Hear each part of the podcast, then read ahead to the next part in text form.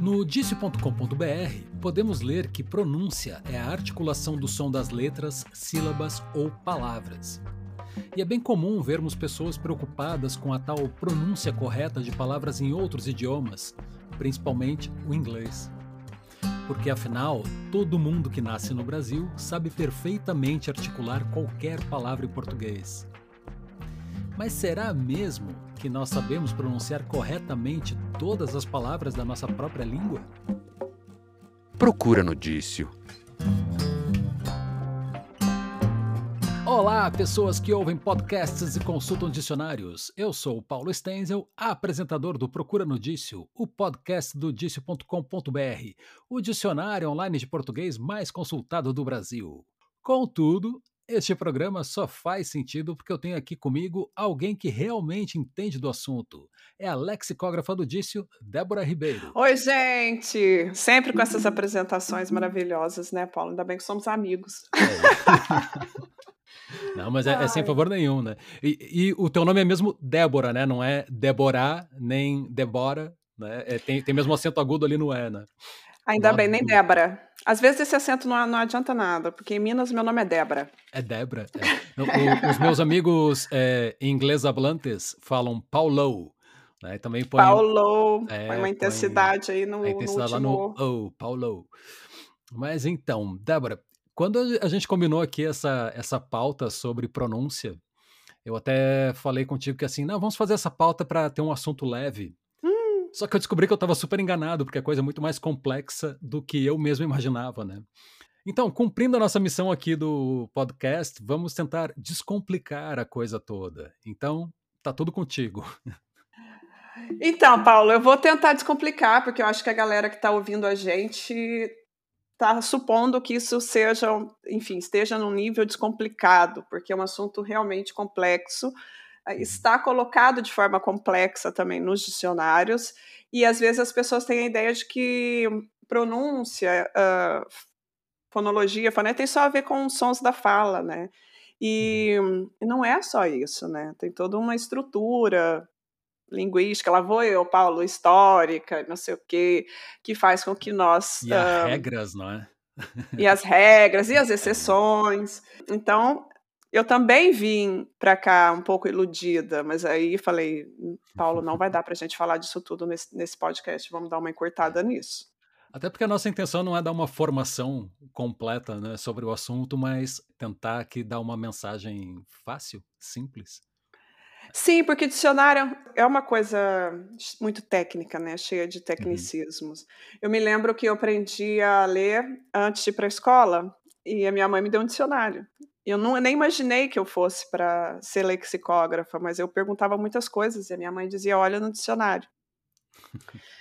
olha no dicionário, olha no dicionário. Essa era a frase que a minha mãe falava para mim. E só que dar um dicionário para uma criança para entender o que está lá escrito não ajuda muito, né, né, Paulo? Claro. Se for uma palavra que a gente não sabe como se pronuncia, como é que o dicionário vai te ajudar nesse sentido? Eu acho que é por aí que a gente podia uh, pegar, sabe? Então vamos por aí. Acho bonito. É, vamos lá, vamos começar o monólogo? Vamos começar Bora. o monólogo. Eu vou usar como base para explicar isso daqui o WISE. Um, o WISE tem no início, uh, na sua parte, uma explicação muito detalhada de como as informações técnicas de um verbete, né? É, e nessa parte dessa, dessa é, é nisso que eu vou me basear para falar para vocês hoje sobre como isso, como vocês encontram isso no dicionário. Primeira coisa que a gente tem que entender é que a fonética ela se dedica ao estudo detalhado, né, a representação, a transcrição dos sons, né, de uma língua. E no dicionário tem o campo que é a ortoépia. Essa ortoépia é o campo do dicionário que vai te explicar é, quais são as indicações da pronúncia daquela palavra. Como os uhum. dicionários têm toda uma história de serem uh, impressos, tudo isso também está impresso, ou seja, está escrito através uh, de um alfabeto internacional que está regulamentado e você tem de saber ler estes símbolos para poder entender a pronúncia dessa palavra. Mas a maioria das pessoas não sabe isso, né? Eu acho que a maioria das não. pessoas nem sequer presta atenção nessa parte né, do, do dicionário. Não. O que, é, o que é legal e que as pessoas não sabem é que o dicionário ele indica tudo relativo à pronúncia daquela palavra. Uhum. Ele indica, enfim, nós temos nós temos uma pronúncia que é padrão, né? Nós temos uma pronúncia que ela independe do sotaque, né? Ou seja, nós temos a pronúncia que é normativa de um, de um uhum. vocábulo. Essa pronúncia normativa, ela, ela é reconstituída do latim clássico. Ou seja, nós temos, nós temos uma forma normativa para falar essas palavras. O que deriva disso, o que uh, varia disso, as variantes dessa pronúncia são os sotaques. Ok? Ok. Sotaque e pronúncia são dois bichos diferentes, né?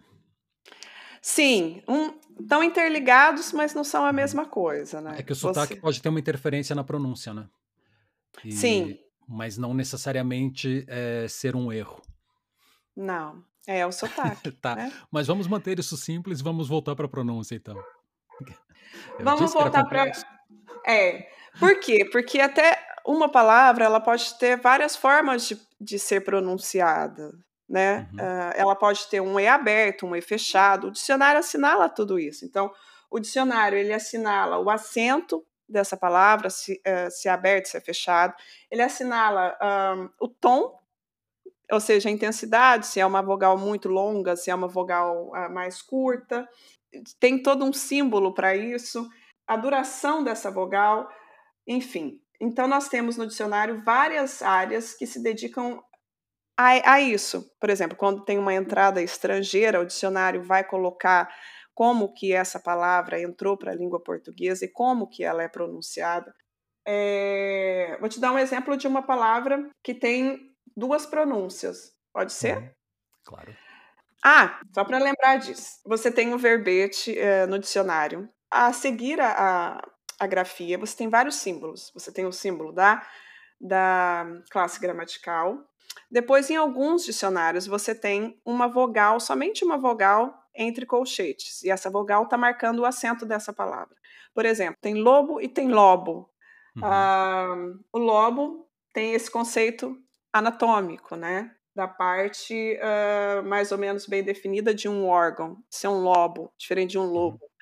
Então, todas essas, essas variações de pronúncia, elas estão no dicionário. Então, uma pessoa que lê o dicionário, ela tem que ser capaz de, através, de, através desses esquemas todos, dessas regrinhas dessa matéria, conseguir entender também a pronúncia dessa palavra. Vou te dar um exemplo de uma palavra do francês, souvenir. Uhum. Souvenir está escrito souvenir, né? Ninguém, ninguém fala souvenir, todo uhum. mundo fala souvenir. Isso está entre colchetes dentro do, do, dicionário. Então a pessoa lê a palavra, à frente tem a, a, a, a pronúncia. Qual é o maior problema disso, Paulo? O maior problema disso é que um leigo, uma pessoa que não conhece o alfabeto, que faz a transcrição desse som para os símbolos fonéticos, não consegue perceber porque esses símbolos às vezes eles coincidem com as letras e às vezes não. Eu vou te dar um exemplo. Tem uma palavra aqui do espanhol, ah, do alemão, desculpa, porque aí tem a pronúncia e logo à frente tem a origem da palavra quando, quando é um estrangeirismo. Era suposto que eu, que eu desse conta de ler esta palavra. Vamos lá? Bora. Atra lendo, uh, porque eu tenho conhecimento do alfabeto fonético, lendo o que está dentro desses colchetes aqui através dos símbolos. Então, eu tenho a palavra do alemão. Já vou explicar o que, que é. Que é um doce, para eu ter um tempinho para ler aqui. Que é um doce de massa folhada. E eu estou trazendo essa palavra, que você deve saber a palavra certa para jogar para você. Que é a não vai sair. Apfelstrudel. Apfelstrudel. Apfel... Como é que é, Paulo? Apfelstrudel. Apf... Não sei, não sai para mim.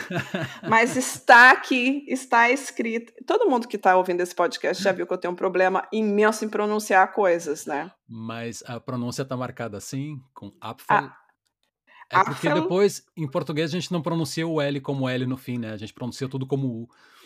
Sim, mas é, mas aqui na pronúncia está, pronunci... está descrito com L. Por quê? Porque é uma Sim. pronúncia normativa padrão que deriva da língua. Então, era suposto que nós, meros mortais que temos a língua portuguesa como língua nativa, conseguíssemos pronunciar essa palavra. Os portugueses é, brincam muito conosco porque a gente, é, a gente pronuncia o nome do nosso próprio país como Brasil, ao invés de dizer Brasil. Né? Então, Olha, tem toda essa questão é... aí do, do U e do L, né? do U e do L final. Esses dias, até assim, fazendo um parênteses, que eu amo fazer parênteses, né? E não colchetes, que é onde fica a pronúncia dentro do dicionário. Mas um, teve uma fala aqui de uma senhora há um tempo, e eu até respondi essa fala, que ela estava criticando exatamente a nossa pronúncia. A pronúncia do uhum. português brasileiro, que tem influenciado a pronúncia do português de Portugal, segundo a percepção dela, né? E um dos argumentos que ela usou é que nós, uh, brasileiros, estamos deturpando a pronúncia do português de Portugal e que ninguém em Portugal mais já sabe pronunciar, uh, sabe pronunciar intuitivamente as coisas por, por ter recebido de nós a nossa influência da nossa pronúncia. O que faz com que o português de Portugal se afaste da pronúncia normativa do latim. E eu fui, uh, e eu, pronto, estudiosa e interessada, e aquelas que não, não vou deixar quieto, né? Não vai ficar baixo, né? E o Ataliba de Castilho tem um vídeo no YouTube para quem quiser ver. O Ataliba é um linguista muito legal também, está sempre tentando descomplicar as coisas, tornar as informações acessíveis. E ele fala que, é, na verdade, quem se afastou desse padrão de pronúncia da prosódia do latim foi o português de Portugal. Uhum. Então, no século XVIII, o português de Portugal deu uma acelerada. Ninguém sabe muito bem por que dessa acelerada que eles deram aqui na pronúncia. nós, brasileiros que estamos aqui, percebemos muito, porque quando a gente chega aqui, a gente tem dificuldade para acompanhar essa rapidez, né? É, no modo como eles pronunciam as coisas. E o português do Brasil se manteve na sua prosódia e muito mais próxima do latim. Né? Mas por que, que eu estou falando isso, Paulo? Já não sei. Você sabe que eu sou assim, né? Jogo um umas coisas do nada. Mas é, é, um parênteses bem longo. É um parênteses que aqui engloba um parágrafo inteiro. Coitado da você, né, Paulo? Mas enfim, o que eu queria dizer é que toda essa combinação de letras, essas formas de pronúncia estão assinaladas no dicionário, uh, só que é, é pouco intuitivo, as pessoas não conseguem perceber. Tem uma, tem uma frase aqui do francês que significa execrado seja quem nisto vê malícia. E essa frase está no dicionário, porque o dicionário também ele dicionariza expressões, locuções, alguns dicionarizam ditados, como é o caso do dício, né? E tem, tem aqui a grafia em francês e depois tem a grafia do alfabético internacional fonético, que uh, significa que está escrito Oni soit, Kima e paz. É assim que está escrito aqui. Uh, e é assim que era suposto as pessoas uh, saberem pronunciar. Quem vai ler isso daqui vai falar Oni soit, Kimal e pense. Assim que é o português, entendeu? Eu até prefiro. Não, pronunciar em português não tem dificuldade, não, Paulo. É, uma maravilha. A, ô, ô, Débora, Fala. Mas você ia dar outro exemplo? Não, eu ia dar o um exemplo um, da, das siglas também, né? Que tem uhum. siglas e essas coisas todas. E isso, essa pronúncia também acaba sendo, uh, no dicionário, descrita de uma forma muito normativa. Mas o que eu uhum. queria dizer é que toda essa percepção da pronúncia, o modo como o dicionário enxerga isso, está é, é, tá tudo muito no nível de uma abstração, entendeu? É, nós temos de ter uma norma para assinalar essa pronúncia, mas nós não necessariamente temos ou deveríamos ter uma norma de pronúncia do português do Brasil, por exemplo. Nós somos 215 uhum. milhões de pessoas, né? Ia ser muito complicado definir qual é essa norma da pronúncia, né? Isso é mais uma está mais no nível de referência, de modelo, porque o que, que é o modelo na língua? É aquilo que não existe, né? Aquilo que a gente tende a alcançar. O modelo é sempre uma coisa que não existe, né, Paulo? Você pensar assim a este nível de perfeição, fazendo assim uma Sim. reflexão. Pegando aqui então de novo nas pronúncias propriamente ditas, né? As pessoas, eu, eu vejo que elas têm uma dificuldade muito específica, por exemplo, com alguns plurais. Né? As pessoas usam aquela lógica que é assim, por que, que é coronéis e é troféus? Né? E, e esse, esse é só um dos exemplos, assim, mas as pessoas fazem muita confusão com, com o plural, né? Fazem muita confusão e, assim, não querendo desculpabilizar essas pessoas, mas elas vão fazer aquilo que é mais natural para elas, né? Uhum. uh, aquilo que o nosso aparelho fonador dá conta de fazer com maior facilidade.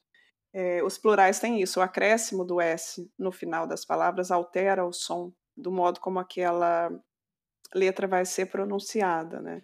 Isso acontece muito em, em algumas palavras, e mas isso, na língua portuguesa ainda tem um outro fenômeno que é nós, de uma forma geral, temos dificuldade em fazer plural, né? Uhum. Seja ele, seja ele com, com ou sem. Você tá, você tá rindo para ser gaúcho, né? Tô... Não, gaúcho não usa plural, por isso. eu uso porque já são muitos anos fora do Brasil até, mas. É, a norma é a falta do S, né? Dor nas costas, nos braços, nas pernas, né? Então, isso, isso tem uma influência, já é uma coisa complexa, mas a gente ainda tem o plural metafônico, que é a palavra que altera todo o seu som com o acréscimo do S, que é, por uhum. exemplo, caixa de ovos. Ninguém, caixa de ovos normativamente está incorreto, seria caixa de ovos, né? Sim. Esse O ganha uma pronúncia nova com o acréscimo do S. Então, além de ter alteração da pronúncia no plural, você tem um plural específico que vai alterar toda a pronúncia daquela palavra, né? Não é nada muito intuitivo, né? Algumas, algumas exceções, né, Paulo? Sim. Porque esse padrão de pronúncia, ele é latino, né?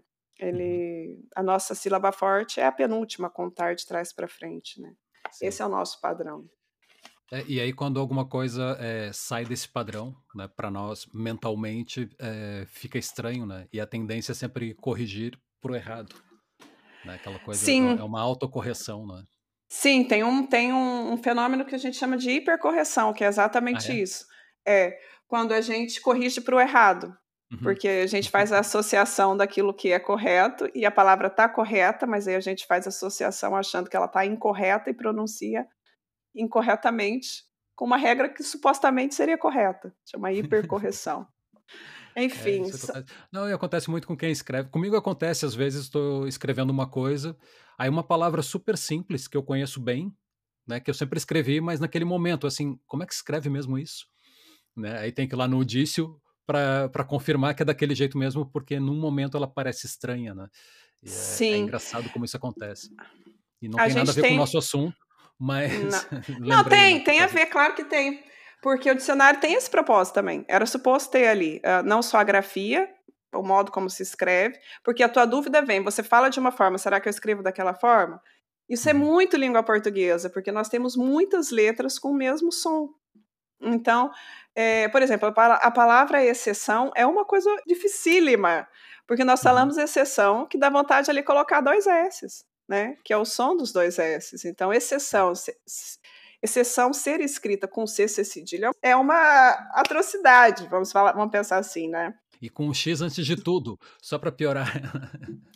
É, nós temos H que não usamos no início das uhum. palavras, que não pronunciamos. Nós temos é, S com som de Z. Então, por que, que não colocam um Z? É, é a pergunta da criança, né? Sim. Por que, que se eu falo Z, por que, que não tem o Z? Por que, que eu tenho que pronunciar uma coisa de uma forma e escrever de outra? Mas em algum momento essas letras representaram esses, esses fonemas, né? Os uhum. fonemas que se alteraram, as letras continuaram representando esses fonemas, como C cedilha, por exemplo. Tinha ali, nem que seja um tom, uh, uma, um tom diferente, uh, ele era pronunciado de uma outra forma. Não tem necessidade nós de haver na língua palavras que não representem uh, determinados fonemas. Né? Elas já representaram aqueles fonemas em algum momento. Né? Muito bem. E sabe o que é super fácil de pronunciar, Débora? O quê? Intervalo. Intervalo! Vamos lá. Bora, bem curtinho. Apanágio consentâneo, sóbole elocubração, pernóstico irrefragável, vilaucioso poltrão indúcias, aleivosia, absonância, refrigério, ecômio, interstício, eflúvio, vitupério, pesporrência, nóxio, ignoto, convício. Procura no Dício. Dício.com.br, o dicionário online de português mais consultado do Brasil. Muito bem, Débora. E estamos de volta. e agora, uh, eu queria entrar aqui num outro assunto, então, para a gente começar a falar da parte mais divertida aqui do assunto, né? Que Ai, é Paulo. a pronúncia das palavras propriamente dita. E eu vou okay. começar aqui com um desafio, que é. Ai, meu Deus. Nós falamos no outro. Calma, não, não, vai ser, vai ser delicada a coisa. Nós falamos no outro episódio sobre estrangeirismos, né? Sim. E anglicismos. Então, existe uma regra para estrangeirismo, porque a gente brinca muito, né? É, no Brasil, eu, a pessoa tem muito essa coisa, eu falei no outro episódio do smartphone, né? Uhum. Só que uhum. depois a mesma pessoa que fala smartphone e network é a pessoa que vai falar newsletter, né? Então as pessoas não vão criando esses né? É, mas não estou aqui para julgar como é que cada um pronuncia as coisas, mas assim existe uma regra para o estrangeirismo. O estrangeirismo, quando ele vira uma palavra e vira um empréstimo, ele vai acabar seguindo as regras uh, da língua portuguesa. O que é natural uhum. é o que vai ser estabelecido como grafia, por exemplo.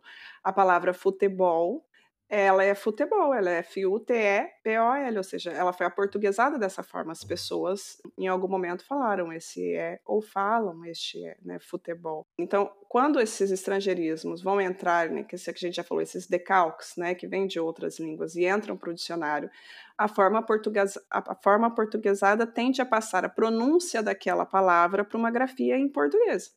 Uhum. Né? Como blackout, por exemplo, é blackout ter. Então, os estrangeirismos acabam tendo suas formas aportuguesadas.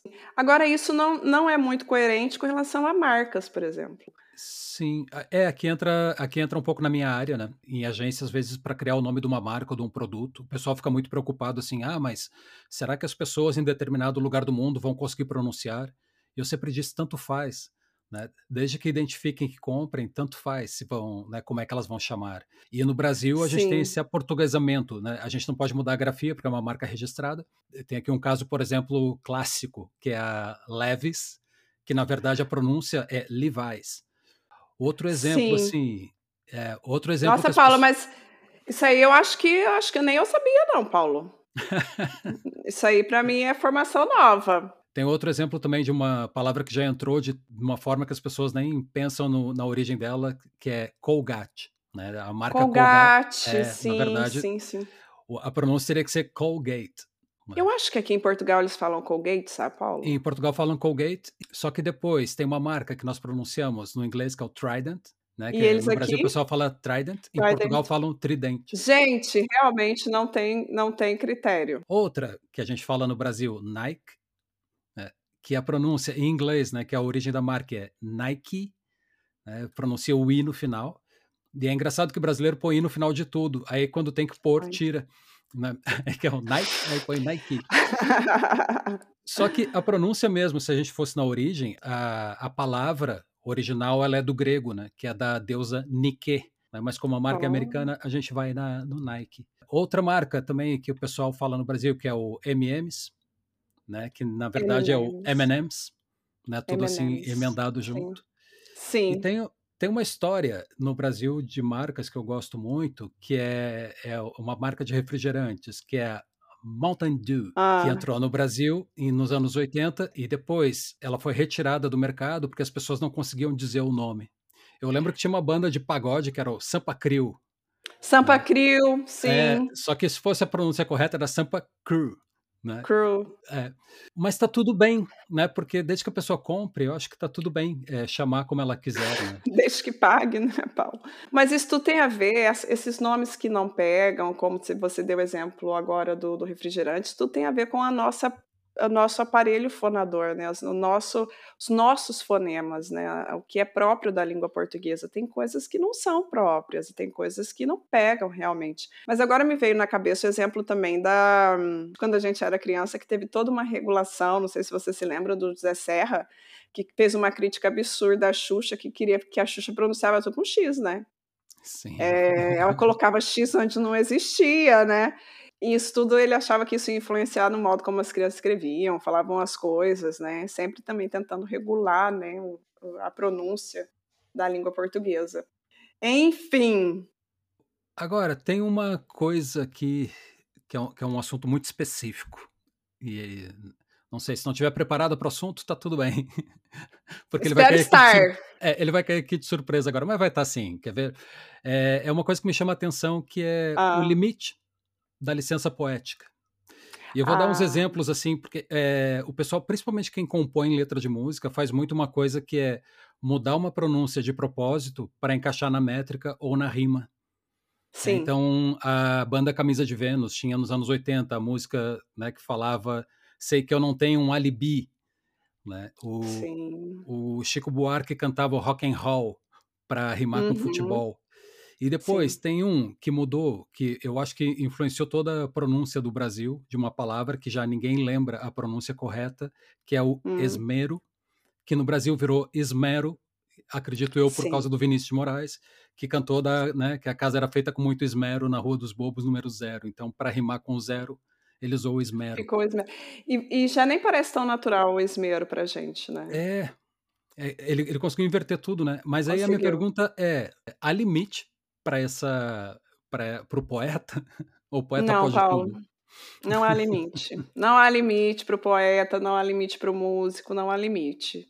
Não há limite a este nível. As pessoas, eles têm di- qualquer pessoa tem esse direito de fazer isso. Agora, é, um- uma pessoa que vai ser cobrada sobre a pronúncia da língua portuguesa, não vai ter. eh, Essas pessoas não são nem sequer consideradas como padrão, por exemplo.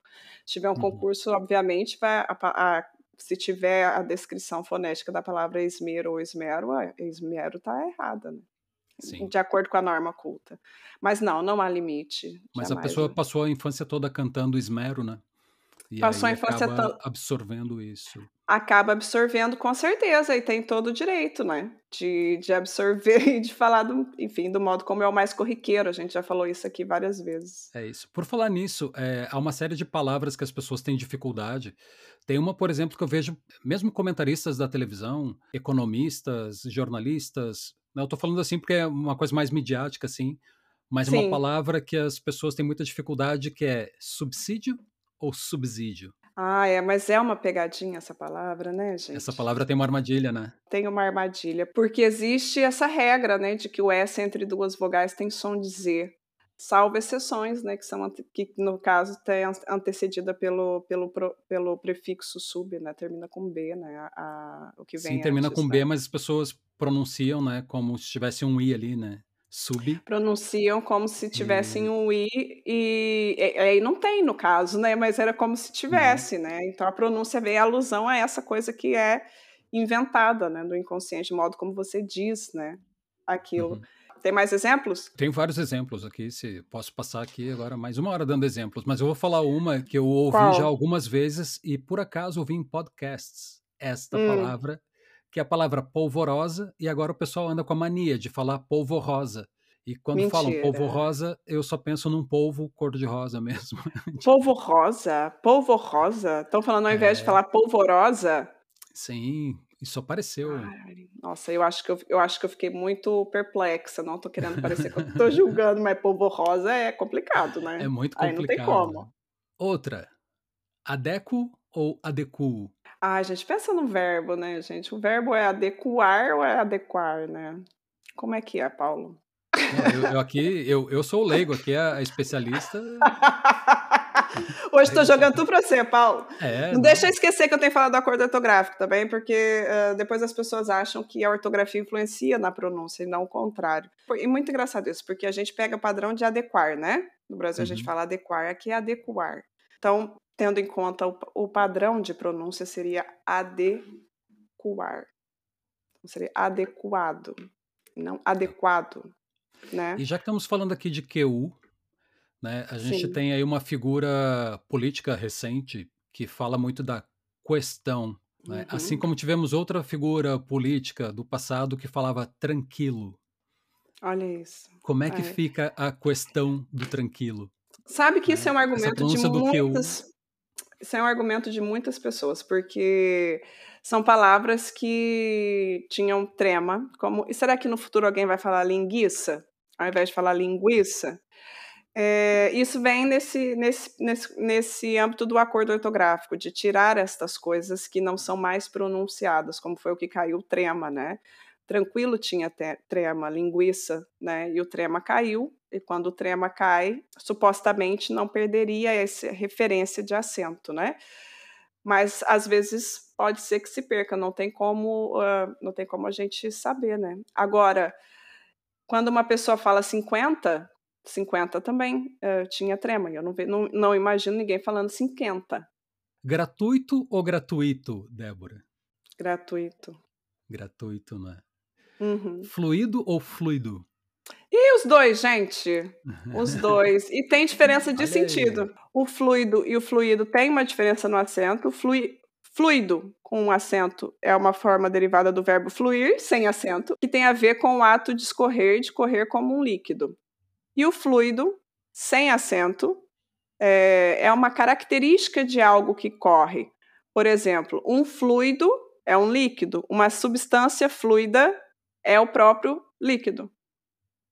Ou seja, a característica daquele líquido é diferente. Tanto que não dá, não dá para condenar também quem se engana, né? Não. Porque também não é assim tão o fluido para dizer isso. É a mesma coisa que vazado, escorrido. E o fluido é a mesma coisa que fluente, corrente. Enfim, é, é, é, meio, é meio complicado de fazer essa distinção, né? Só mais duas rapidinho. Sutil ou sutil? Os dois também. Também.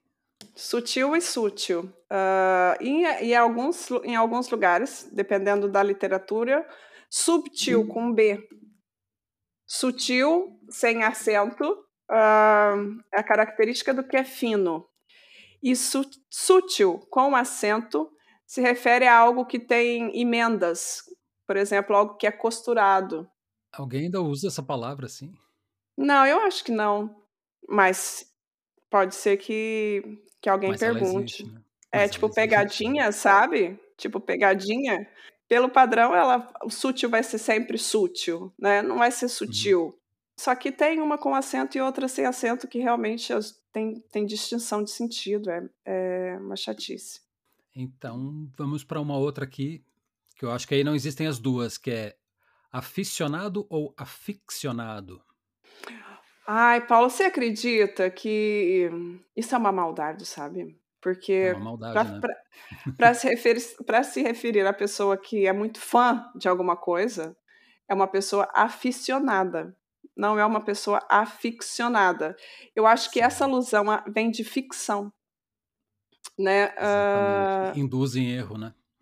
Induz em erro. A forma correta é aficionados uma pessoa aficionada, ao invés de falar uma pessoa aficionada. Mas eu acho que essa é daquelas que tem um nível de erro muito alto, né? Nossa, muito. Eu acho que o erro já é norma. É. Quase. Agora eu vou chamar aqui um quadro que eu sei que você é aficionada. É muito é... aficionada. Amo. Uma palavra que eu gosto. E a convidada de hoje, Débora, hum. ela enviou a palavra dela para mim mas é uma convidada que eu acho que você conhece melhor do que eu, sabe por quê? Porque ela é a vencedora do prêmio Professor do Ano do site todamatéria.com.br. Ai, querida, é a Lígia, né? Ela é a Lígia, ela é a vencedora deste ano. E por que você conhece melhor do que eu? Porque eu participei do júri. Exatamente. parte do júri. Então, a professora Lígia Souza dos Santos, que é lá de Santa Catarina. Quer falar um pouquinho sobre ela, Débora? Assim, muito rapidamente? Sim, posso falar. A, a Lígia, ela é uma, uma professora que nasceu no Rio Grande do Sul, mas trabalha numa escola pública de Santa Catarina. E ela trabalha com crianças e adolescentes com deficiência, né? Uma das suas alunas uh, questionou que ela queria desenhar no, no computador, e partindo desse, dessa motivação primeira, a, a Lígia passou a ensinar essas crianças também, eh, no caso a aluna, a usar o Paint, né, o programa de computador, e daí desta dinâmica se estendeu aos outros alunos todos e acabou resultando num livro com os trabalhos destes alunos. Então, ela faz um trabalho genial um, e ela foi premiada. Essa foi uma das candidaturas que, pelo que eu soube, lá criou, gerou alguma emoção né, no pessoal.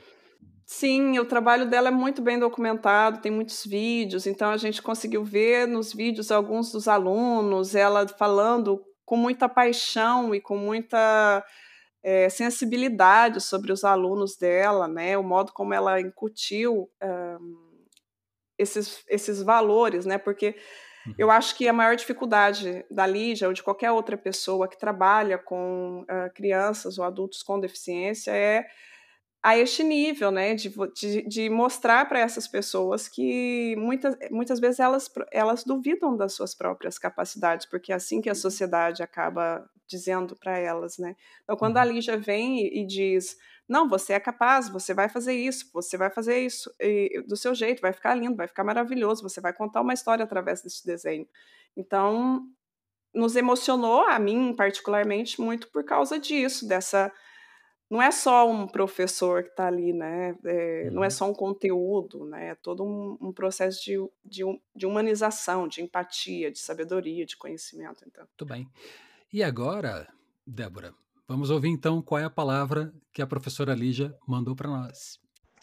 A palavra é equidade, né? E, por que equidade? Pelo significado dela né, que para a gente que trabalha na educação especial, o significado de equidade é dar condições às pessoas de realizar aquilo que muitos fazem com naturalidade. E esses outros precisam desse apoio para que realmente as oportunidades elas sejam igualitárias. Então a minha palavra preferida neste momento é equidade. Maravilhoso, né? É. Ela não abre mão da sua missão, né?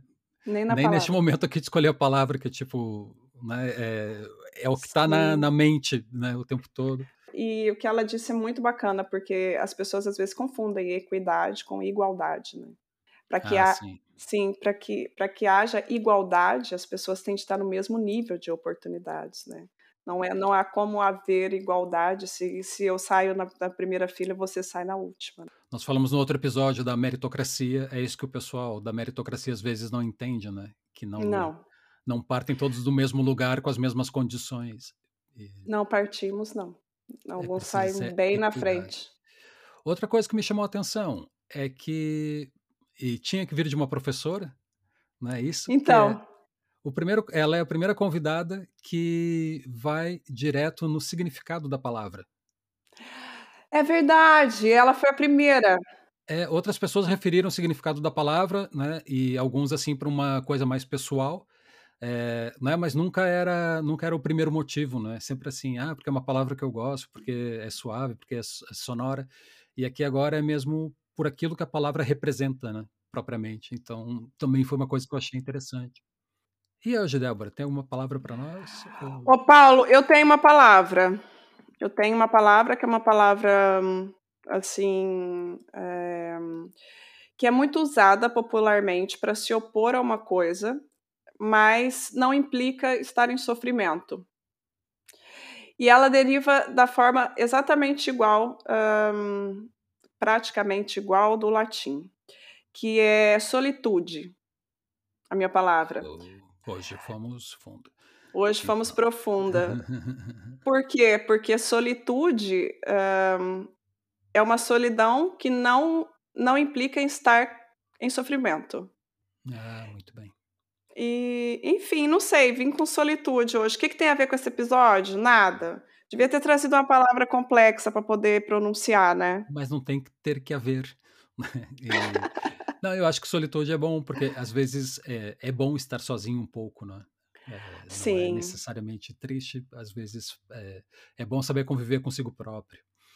E... e eu acho que, que, enfim, talvez uh, esteja influenciada pela minha própria experiência, mas uh, eu acho que as pessoas não sabem com essas redes sociais, essas coisas todas, às vezes é um pouco enjoativo. Acho que as pessoas precisam, às vezes, estarem mais em um nível de solitude, sabe? Enfim, não sei. Tô assim hoje. Hoje tô reflexiva. tá bem. Mas então, eu vou com a minha palavra, que ela, ela não é assim tão reflexiva, mas também tem aqui uma reflexão para fazer, que é hum. entretenimento. E eu escolhi ah. entretenimento pelo seguinte: nós tivemos aqui o feedback de uma pessoa que disse que nós estamos classificados como um podcast de educação, mas devíamos estar classificados como entretenimento. Sério, Paulo? Sério? Como a frase era assim seca, né? A pessoa não usou outros recursos, eu não entendi se isso era uma crítica ou se era um elogio. Ah. Eu senti que nós fomos super elogiados, porque se nós conseguimos entreter é, enquanto transmitimos essa, essa informação toda que se transmite aqui, eu fico bem feliz. Né, então... Nossa, eu estou super achando que é um elogio, Paulo. Nem interpretei de outra forma. A gente vai ter um podcast sobre interpretação de texto, se Deus quiser, mas eu estou interpretando é, isso daí né? só no vezes, sentido bom. Às vezes, é, às vezes, precisa. Não, mas aqui, né, quando, quando vem uma frase assim um pouco mais seca, né, sem, sem um recurso, né? Porque se a pessoa põe assim, parabéns, vocês estão em educação, mas podiam estar em entretenimento. Né? O que vergonha, vocês estão em educação, mas deviam estar em entretenimento. Né? Ela já orienta aqui o que, que ela quer que se. Né? Eh, qual é a interpretação que ela deseja, mas tudo bem. Gente, manda feedbacks assim, mais é, para a gente conseguir assim dar uma interpretação é. também, né, Paulo? e depois aqui. tem outra coisa dessa palavra que remete aqui para minha infância, para aquelas pessoas mais velhas da minha infância, que elas não diziam entretenimento, elas diziam intertimento, né? Então ela dizia assim: ah, ali ele está todo intertido com aquilo. Nossa, e Minas também. Sempre achei muito engraçado. É, também. Intertido, intertido. É isso. Agora, Ai, vamos terminar gente. aqui então entretidos. E eu vou dizer que Procura no Dício é o podcast do Dício.com.br, o dicionário online de português mais consultado do Brasil. Siga esse podcast, dê cinco estrelinhas, comente, favorite, tudo que for de bom. Dê os feedbacks. Por favor, dê os feedbacks. e eu relembro também que o Dício tem uma família né, que é uma família moderna, composta pelo sinônimos.com.br, antônimos.com.br, o conjugacal.com.br e o Norma Culta. Também é, vou deixar hoje um artigo aí pra galera do Norma Culta, da Flavinha. Do Norma Culta, não é? E o conjugacal é do conjugação de verbos. Acho que deu para adivinhar. Maravilhoso, sim. Sigam também o Dício no Facebook, no Instagram e no TikTok através do arroba Dício Online. E se tiverem sugestões, dúvidas, elogios, escrevam para o podcast.dicio.com.br. E sim, eu deixei as críticas de fora de propósito. Ok? Tchau. Em caso de dúvidas, procura no Dício.